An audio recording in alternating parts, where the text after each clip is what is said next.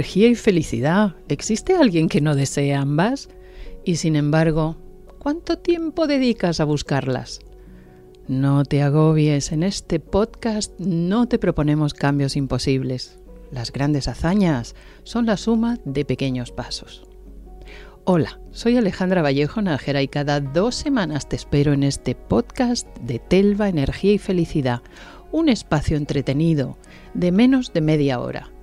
Invitaré a grandes expertos de distintos ámbitos que nos contarán cómo cuidar nuestro cuerpo y nuestra mente. Empezamos.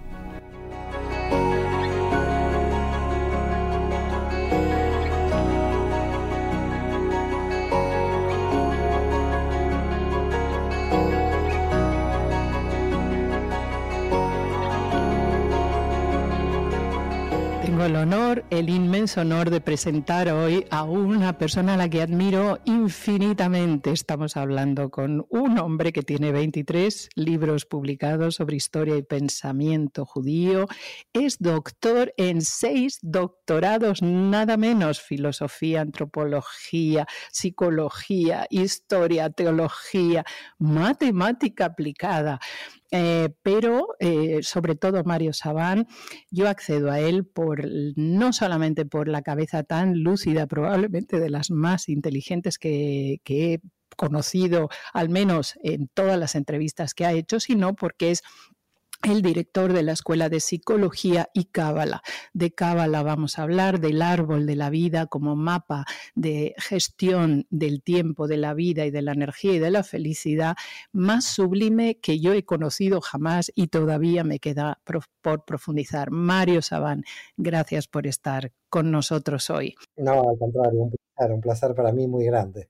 Genial. Pues vamos a ver, el propósito de vida es el, núcleo de la entrevista de hoy, pero ya verán ustedes como Mario es una cabeza tan burbujeante que iremos a donde no se sabe. Propósito de vida y autoestima. ¿Qué correlación tiene la autoestima y el propósito de vida? Porque en una de sus entrevistas le he oído decir que la gente sin autoestima es peligrosa. Yo estoy totalmente de acuerdo, pero me encantaría escuchar eh, tu opinión, Mario, acerca del tema. Sí, totalmente. La autoestima es el centro. Mira, qué importante lograr una buena autoestima. Que claro, tenemos aquí un tema, ¿no? Siempre la autoestima siempre se refuerza en la familia. Ahora, cuando decimos que la autoestima se refuerza en la familia, hay que comprender que hay familias que estimulan el aumento de la autoestima, el aumento de la seguridad de la persona, pero también hay familias que dando un mensaje negativo también estimulan la autoestima, porque la persona quiere desafiar al mensaje negativo. Así que aquella persona que tiene el mensaje negativo no crea que no puede lograr una buena autoestima, lo que pasa que muchas veces es un desafío al entorno familiar, ¿no? Ahora, la autoestima tiene que ver con la confianza en tu propia fuerza. Los creyentes tenemos una ventaja que eh, entendemos que Dios nos puso dentro de nosotros la energía suficiente para poder llevar a cabo nuestra tarea. El no creyente también tiene que tener confianza en sí mismo, en sus propias fuerzas, para llevar adelante la tarea. En definitiva, cuando estamos vivos biológicamente, tenemos una diferencia que se llama la conciencia.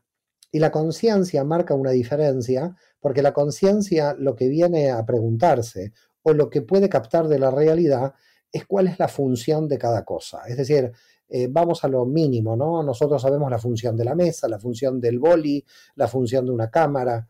Si vemos toda la realidad, más o menos encontramos la función. Y es curioso que el ser humano pueda encontrar la función prácticamente a todos menos a sí mismo. Entonces, la gran pregunta que nosotros nos hacemos y se hace en la Kabbalah, en la mística hebrea desde siglos para atrás, es que aquella persona que encuentra su función en la vida, que su función, llamémosle la vocación en la tradición cristiana, la misión de la vida, la pasión con que realiza, eh, estamos hablando eh, la pasión del odontólogo, la pasión del... ¿En qué eh, en el alma, dónde resuena de la persona, ¿no? dónde vibra. Porque yo, por ejemplo, como médico nunca vibraría, veo sangre y salgo volando. Y hay gente que vibra siendo médica. Entonces, lo que nosotros sabemos desde el punto de vista de la Kabbalah es que cuando una persona es feliz en esta vida es porque encontró su sentido. Y el sentido tiene que ver con esa vibración que realizan la función, ¿no? Como un panadero que diga, yo, eh, yo, mm, para mí es excitante el trabajo de hacer pan todos los días. Eh, y cuando sucede esto, cuando sucede que el alma se vincula con una vibración en especial con algo, que es la pasión, la misión, la vocación, entonces podemos decir que ya lo ha ganado todo. Porque prácticamente eh, su vida tiene un gran privilegio, porque sabe para qué vino a este mundo. Qué maravilla. Em, pero, ¿qué confusión hay en la sociedad que impera en este momento? Que es una sociedad más bien enfocada en los resultados. ¿Qué diferencia hay entre esa función, ese propósito de vida, los resultados, es decir, los objetivos y el éxito a la hora de conseguirlos? ¿Cuánta frustración generan los objetivos y la vinculación con el éxito, verdad?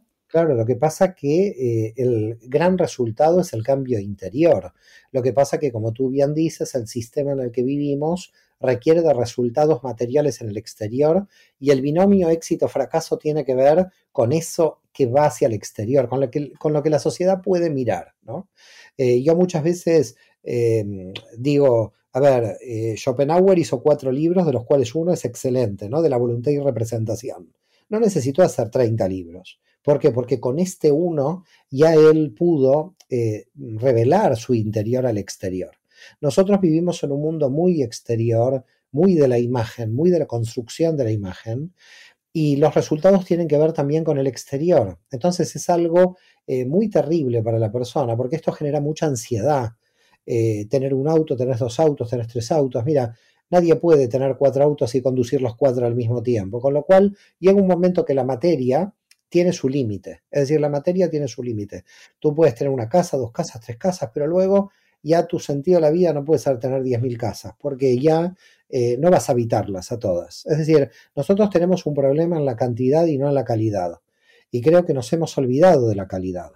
Eh, esto no quiere decir que es una crítica al desarrollo de la materia, que es muy importante la materia, es muy importante tener una bonita casa, una bonita ropa, todo esto, esto es muy importante, nadie lo niega, y menos en la espiritualidad, porque la espiritualidad eh, no es una espiritualidad de fuga la Kabbalah, no nos vamos de la vida material, estamos inmersos en la vida material y sabemos cuáles son las necesidades, pero la materia es un instrumento al servicio de, y aquí es donde está el problema, donde está la falla.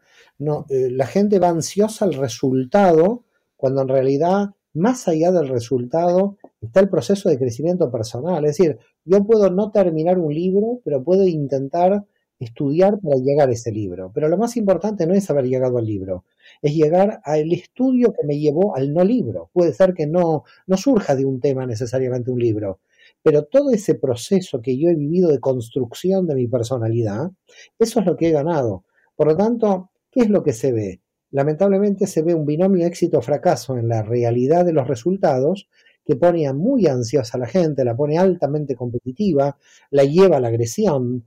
Y esto en realidad eh, produce baja autoestima, porque si alguien cree que su autoestima está en relación con los resultados, la cosa va muy mal. La autoestima tiene que ver con la confianza interior en uno, no en los resultados. Y por lo tanto, si 30 veces no funciona, la confianza aumenta. Mira, te voy a comentar una anécdota mía. Eh, cuando yo tenía 23 años, estaba buscando la editorial en Buenos Aires para mi primer libro para publicar. Sí, porque tengo que decir brevemente que aunque eh, Mario Sabán es nacido en la Argentina, sin embargo es español de adopción, vives en Barcelona y además vienes de toda la rama judía que, que, hubo en España y que colaboró tanto en España en el conocimiento, en la adquisición de conocimientos que había en 1400 y pico, ¿no? O sea que aquí te tenemos de vuelta. Soy descendiente de los sefaradíes que fueran invitados a salir en 1492. Yo, lo que pasa que cuando volví a España en el 2002, hace 20 años, la gente me preguntaba, ¿y usted cuándo llegó a España? Mire, si no me hubieran echado, hubiera, me hubiera quedado. Yo no quería irme. Yo no quería irme. Así que 500 años después estoy aquí. Pero Maimónides sigue siendo una persona clave en nuestro eh, conocimiento ¿no? y en nuestra intelectualidad. Muy bien, eh, bueno, cuéntame tu anécdota personal cuando tenías 22 años. La anécdota personal es muy simple. Yo recorrí más de 20 editoriales antes de que me publicaran el libro, porque cuando llegaba una editorial, te imaginas 23 años, 22 años, me dijeron, bueno, nosotros confiamos más en republicar a Platón que a usted. Y la verdad que tenían razón, porque Platón es muy interesante. Y entonces yo me daba cuenta que a medida que yo me iba presentando a cada editorial, y por supuesto cada editorial me iba diciendo que no, hasta que encontré una editorial, eh, a mí se me iba reforzando mi autoestima. Es decir, a mí se me elevaba la autoestima, lo cual es a contramano de lo que muchas veces sucede, de que muchas personas dicen, bueno, lo he intentado dos veces, lo he intentado tres veces, y si he, ya me pongo el rótulo de fracasado. Yo creo que eh, los rótulos éxito-fracaso son muy peligrosos para, para una persona, para la vida de una persona, y siempre, en realidad, si siempre aprendemos, siempre estamos en el éxito. Claro, en el ámbito estrictamente del comportamiento humano, que es a lo que ambos nos dedicamos, em, la autoestima está vinculada a la aceptación o la validación de los demás, cuando resulta que Mario Sabán en este momento está diciendo que la autoestima está vinculada a la confianza durante el proceso, aunque el proceso a veces sea costoso, aunque tenga obstáculos, precisamente en los obstáculos es donde aprendemos, donde crecemos, donde depuramos la técnica, donde aprendemos a relacionarnos mejor con nosotros mismos y con el mm, destino. Hablando de destino, ¿existe un destino predeterminado? Eh, no, para, yo no voy a hablar por mí, voy a hablar por toda la tradición de la Kabbalah. Visto desde Dios infinito, todo está predestinado. Visto desde nosotros, existe libre albedrío. ¿Por qué nos da tanto miedo ser libres y al mismo tiempo la buscamos esa libertad continuamente? Mira, eh, ser libre es elegir entre dos predestinaciones, la predestinación del alma y la predestinación de la influencia familiar. Cuando uno decide seguir la predestinación de la influencia familiar, eh, está cometiendo un error porque su alma tiene una información a la que está predestinada. Entonces ahí podemos decir que elige mal. Y cuando elige bien, elige lo que su alma le dice. A veces hay grandes, eh, digamos, almas que tienen la ventaja de que la influencia familiar no entra en contradicción con el alma. No siempre aquí hay un problema, sino que por el contrario puede haber una virtud, que justo la familia te estimule en el camino de tu alma. Cuando se llega a un grado muy alto de libertad, podríamos decir que ya no hay libertad, en el sentido de que si ya sabes lo que vas a elegir siempre, automáticamente ya ni terminas eligiendo, ya sabes cuál es tu camino. Entonces es curioso que a medida que vamos afinando el libre albedrío, en realidad vamos tomando el camino al cual estamos predestinados. Qué interesante. ¿Cómo se relaciona la felicidad con la energía? Porque dice Mario Sabán que el mal tiene que ver con una, un exceso de energía en el lugar equivocado. ¿Qué es el mal? El problema es que cuando uno no comprende el mal, sufre mucho durante la vida porque eh, indudablemente la persona lo primero que siente es el mal es muy injusto para mí. Entonces hay que comprender la justicia oculta que tiene el mal. No estamos hablando de que el mal no produce dolor y que uno espiritualmente se eleva y deja de sentir dolor. El dolor sigue. Estamos hablando de por qué tiene que participar algo en un mundo que sabemos que estructuralmente es imperfecto. Y lo imperfecto produce límites en nosotros y esos límites hacen que no podamos abarcar el conocimiento global de la realidad. A ver, si yo conocería globalmente la realidad, nunca me cortaría un dedo, porque eh, conocería perfectamente en cada caso cómo estar cogiendo el cuchillo. Pero claro, muchos nos hemos cortado a lo largo de la historia algún dedo en algún momento. ¿Y por qué motivo? Porque no tuvimos el conocimiento global para operar con ese cuchillo. Quiere decir que, básicamente podríamos decir que el mal nos hace sufrir en la medida en que nosotros no sabemos lo que tendríamos que saber. Si nosotros empezamos a elevar nuestro conocimiento, el mal aparece y lo encajamos mejor en el aprendizaje que nos tiene que dar. Así que primera cuestión, partir de la base que sabemos que somos imperfectos, no tenemos que demostrarlo, no tenemos que demostrar ninguna perfección porque no lo somos. Podríamos decir que somos perfectos en la imperfección, que nos han creado en esta imperfección, pero esta imperfección nos da una gran, una gran cuestión, el aprendizaje. Imagínate la siguiente situación, imagínate si nacemos con todo el aprendizaje dado, ¿no? Bueno, estaríamos un poco como los animales, que prácticamente a las pocas horas el caballo ya sabe todo lo que tiene que hacer. Nosotros tenemos un gran, eh, un gran desarrollo largo, difícil en el aumento de nivel de conciencia, pero salimos del carácter animal y subimos al nivel de la abstracción, seguimos subiendo en nuestro avance de nivel de conciencia. ¿Esto a dónde nos lleva? Nos lleva a que siempre los errores, la imperfección, el mal que ataca, el dolor que no comprendemos, son todos elementos que nos hacen crecer para poder subir a un nivel superior. Entonces, subo un nivel superior, entiendo por qué necesito la rueda y voy a llegar más rápido de una ciudad a otra. No comprendo para qué necesito la rueda, bueno, puede estar la rueda ahí, pero si no comprendo para qué sirve, jamás la utilizaré para mi conveniencia. Así que todo lo que estamos hablando en el terreno espiritual lo podemos ver en el terreno material. Es decir, el terreno material está revelando lo que espiritualmente tenemos en nuestro interior. Por tanto, si aumentamos el conocimiento, vamos a, vamos a llegar a entender el mecanismo del mal, vamos a aceptar el mecanismo del mal, vamos a ver que el mal en un punto no es tan malo porque nos está dando un aprendizaje. Es decir, básicamente imagínate la siguiente situación, ¿no? Todos hemos en algún momento gateado y en algún momento hemos pasado a caminar. Claro, imagínate si un bebé que está gateando se levanta tres veces, se cae y dice, bueno, me frustré, no camina más. Esa podría ser una posición del bebé, gatear toda, e, estaríamos toda la civilización gateando, nadie estaría caminando. Pero en algún momento hay alguien que tuvo confianza en sus propias fuerzas y dijo, voy a ser bípedo, no me voy a caer más en cuatro patas. Voy a tener la suficiente fuerza, la confianza en mi energía para ser bípedo. Y ahora somos bípedos. Hablando de conocimiento, ¿cuánta equivocación hay en la sociedad ahora mismo con la información, la acumulación de información que es pura materia? De hecho, fíjate, si en Internet tenemos exceso de información, pero qué falta de conocimiento hay, ¿verdad?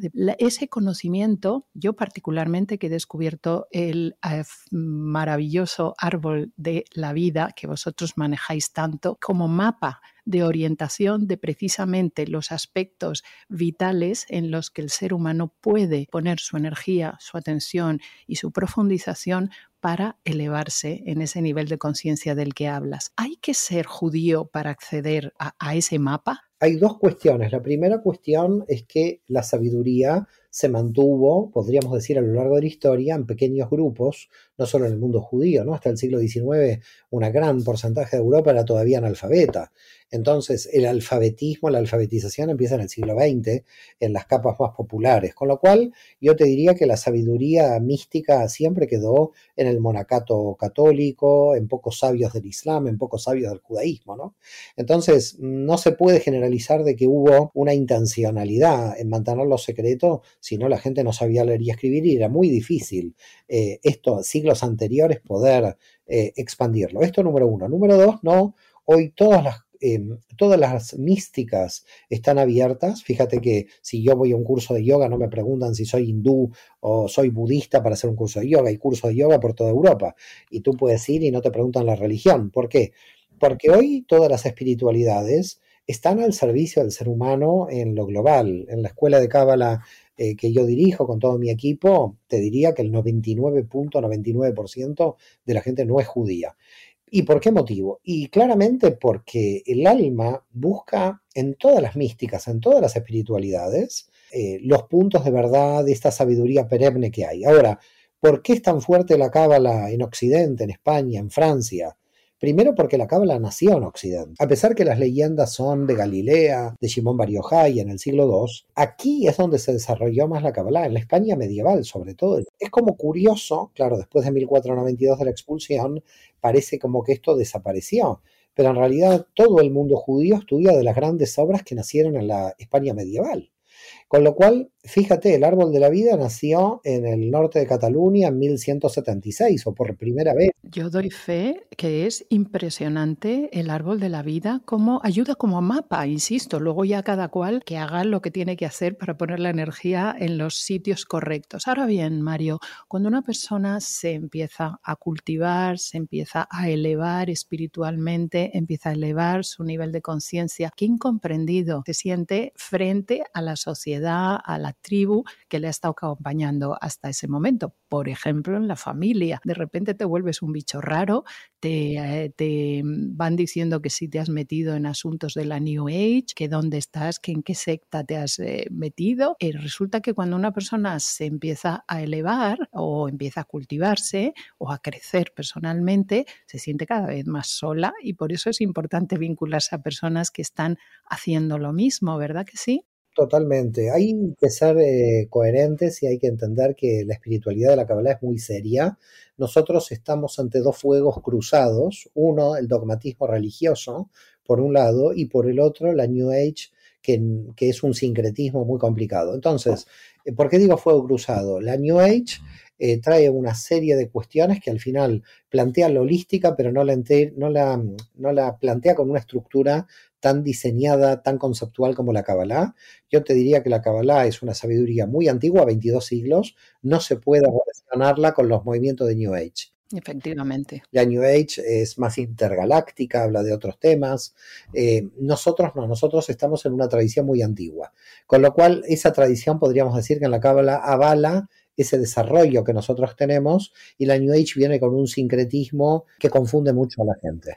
sí, el árbol de la vida es profundamente práctico. O sea, uno estudia un poquito el árbol de la vida y, y dice, ah, ya sé lo que tengo que hacer y ya me entiendo cuando me estoy apartando de la verdad. ¿Por qué es tan difícil eso de la verdad? La verdad da miedo porque eh, la mente humana crea zonas de seguridad de autoengaños. Es decir, que nosotros esto lo estudiamos claramente en la Kabbalah, que a veces la cultura puede ser un sistema de autoengaño global. Claro, eh, validar un sistema de autoengaño es muy peligroso y cuando una persona quiere ser honesta con sí misma, es difícil después validar un sistema que es deshonesto, porque te das cuenta que hay deshonestidad. Entonces, ahí hay una distancia que se produce entre el alma y la estructura social que el alma tiene que decidir, bueno, si me adapto a la estructura social o si soy un inadaptado. Entonces tengo que tener un equilibrio muy delicado en ser yo mismo y al mismo tiempo de que la tribu no me expulse.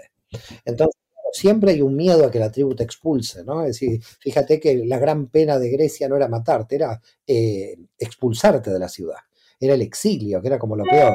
Entonces, claro, la persona no quiere ser exiliada y si eh, el precio a pagar es el exilio, muchas veces crea un sistema de deshonestidad que se adapta a la deshonestidad del grupo con tal de no ser exiliada. En definitiva podríamos decir que la inseguridad que tiene el alma eh, en su falta de confianza interior, y volvemos a la autoestima, hace que se acepten cosas que desde la honestidad del alma serían inaceptables. Propósito de vida era el tema que amparaba o justificaba el que Mario y yo nos encontráramos hoy. Un gran, gran conocedor del comportamiento humano, doctor en seis especialidades, es decir, estamos en buenas manos a su lado.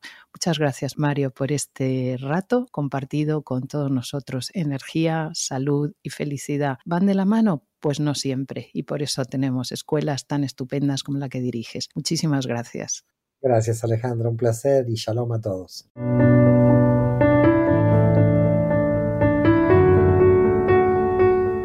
Queridas, queridos, nos vemos en el siguiente podcast de Telva, Energía y Felicidad. Será dentro de 15 días. Hasta entonces, cuidaros mucho.